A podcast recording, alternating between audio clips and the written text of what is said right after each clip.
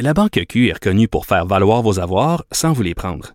Mais quand vous pensez à votre premier compte bancaire, tu sais, dans le temps à l'école, vous faisiez vos dépôts avec vos scènes dans la petite enveloppe. Hmm, C'était bien beau. Mais avec le temps, à ce compte-là vous a coûté des milliers de dollars en frais, puis vous ne faites pas une scène d'intérêt. Avec la Banque Q, vous obtenez des intérêts élevés et aucun frais sur vos services bancaires courants. Autrement dit, ça fait pas mal plus de scènes dans votre enveloppe, ça. Banque Q. Faites valoir vos avoirs. Visitez banqueq.ca pour en savoir plus. Cube Radio. Cube Radio. En direct à LCN. 14h30, euh, c'est pas parce qu'on est dehors, Geneviève, qu'on va perdre nos bonnes vieilles habitudes. C'est avec grand plaisir que je te retrouve dans nos studios de Cube Radio. Salut Geneviève. J'ai l'impression que j'ai moins froid que toi en ce moment, Julie. Est-ce que je me trompe? Mais je suis quand même bien habillée. Alors, j'ai opté pour le multicouche aujourd'hui. Je vais être bien honnête avec toi. OK. Euh, oui, j'aurais dîné sur une terrasse. Au soleil, ça, ça se prend bien. Il faut juste être bien habillé quand même. Ouais. Euh, c'est une journée importante, réouverture des terrasses. Et est-ce que... Parce que, bon, on sait maintenant comment se transmet le virus. Les gouttelettes par aérosol, est-ce qu'on doit encore maintenir les mesures pour désinfecter tout euh, et se mettre du gel également? Désinfectant lorsqu'on entre dans un commerce? Oui, parce que c'est quand même assez lourd les mesures euh, sanitaires qui sont en place en ce moment, là, que ce soit dans les supermarchés ou dans les boutiques, là, les, que ce soit les boutiques de vêtements ou n'importe quel euh, commerce finalement. Puis euh, Mario Dumont chroniquait Oui. là-dessus ce matin dans le journal de Montréal, faisait écho aussi à un texte de Sylvain Charlebois euh, qui portait là-dessus. C'est vrai que au départ, euh, l'an passé, on en savait moins, donc on a peut-être voulu faire preuve de davantage de prudence et on a mis toutes sortes de mesures en place. Là, on apprend, comme tu le dis, que le virus est surtout par voie aé- aérosol. Tu t'en rappelles comment on capotait à cette époque-là? On avait trouvé des traces du virus sur une rampe d'un bateau de croisière, quelque chose comme cinq jours plus tard, puis on se disait, oh my God, faut vraiment se laver les mains. Puis Mais on savait pas, ben, effectivement. Moi, dans ce temps-là, là, je te jure, Julie, ça avait aucun sens. J'allais faire mon épicerie, puis quand je revenais, là, je, je- changeais de vêtements, je lavais quasiment le dessous de mes souliers, je lavais toute mon épicerie. Tu sais, Ouais. on était un peu dans une psychose euh, collective sanitaire. Là, maintenant, on, on s'est calmé le pompon un peu avec les connaissances, puis ça coûte cher ces mesures-là. Moi, c'est surtout de ça dont, dont j'avais envie de parler aujourd'hui. Euh, on le sait, dans le commerce au détail, c'est difficile. C'était difficile avant la pandémie, puis je pense vraiment que la COVID-19 n'a pas Ouais. aidé certains commerçants. Euh, on voyait beaucoup d'agents de sécurité hein, aussi l'année passée pour faire respecter, par exemple, la, la circulation dans les allées. Va par là, pas par là, ajuste ton masque, madame. Là, on les voit de moins en moins, ces gens-là, parce que ça coûte de l'argent aux commerçants de mettre tout ça en place.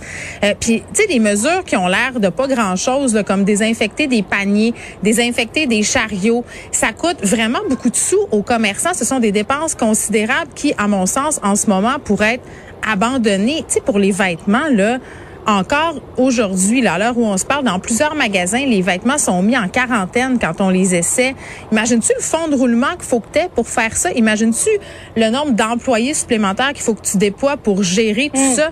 Euh, c'est quand même considérable. Je pense qu'on pourrait donner euh, un coup de pouce aux commerçants en laissant tomber ça, mais, parce qu'il y a un mais, euh, moi, ça me procure quand même un sentiment de sécurité de savoir que tout ça est en place. Euh, puis Mario le disait bien ce matin dans sa chronique, il disait ben, je pense qu'il faudra des directives claires du gouvernement pour une espèce de déconfinement des mesures sanitaires dans les commerces pour que les gens aient pas peur d'y aller puis se disent que OK, euh, là c'est Ouais. correct.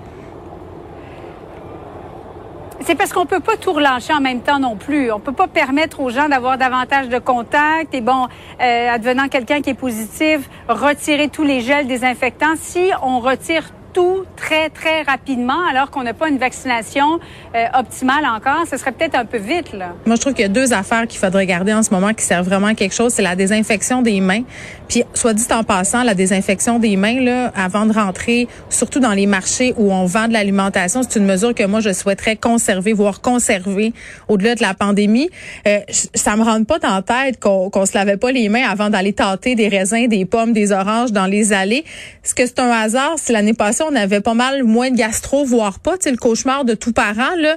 Moi, je pense que ça a quelque chose à voir avec le fait qu'on se désinfectait les mains avant de rentrer à l'épicerie. Donc, on garderait ça pour moi euh, au-delà de la pandémie, mais ce qu'on devrait garder, euh, du moins pour l'instant, puis je pense qu'il n'est pas question de l'enlever avant la fin août, c'est le masque. Donc, si on se lave les mains et si on porte le masque, je pense qu'on peut se calmer et se dire que désinfecter tous les livres qui ont été touchés à la librairie par euh, désinfection qui est faite par des employés, là, on pourrait se calmer un peu le pompon parce que ça devient lourd, hein. Je sais pas pour toi, là, mais moi, moi, c'est l'une des raisons pour lesquelles j'aime moins aller au magasin en ce moment. Toutes ces mesures-là, euh, est-ce que les gens vont retourner en grand nombre tant que ça sera pas venu à la normale? Moi, je suis allée au 10-30 la fin de semaine passée acheter des rollerblades pour ma fille. C'était super longtemps que je n'étais pas allée dans un magasin en présentiel.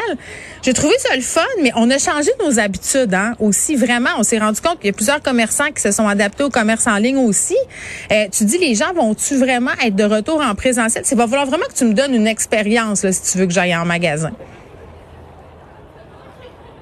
Euh, juste en terminant, Geneviève, c'est le 28 mai aujourd'hui. Il y a plusieurs choses qu'on peut euh, faire. Euh, quasi retour à la normalité, là, pas complètement, mais comment comptes-tu en profiter, toi, en fin de semaine? Hey, moi, je vais être bien, bien plate pour vrai. On dirait que je vais attendre que la cohue soit passée. Tu sais, il y a bien du monde qui dit, hey, moi, je vais, je vais être sur la terrasse dès ce soir. Moi, moi, moi ce bout-là, ça me tente pas de le vivre. Je vais attendre de voir comment tout ça se passe. Puis c'est pas parce que j'ai peur du virus, c'est juste parce que j'aime pas ça quand c'est trop le chaos, quand c'est trop la foule autour de moi. Puis je vais laisser ça je vais laisser ça aux autres. Je vais laisser la chance aux autres. Bon, ben, t'es plate. Oui, Geneviève. je suis plate, mais là, je vais faire des soupers entre amis. quand il y aura moins de morts. Je vais inviter les gens sur ma terrasse. Je suis pas plate, dis pas ça. Exactement. C'est bon, c'est bon. Merci beaucoup, Geneviève. Bon après-midi à toi. Bye.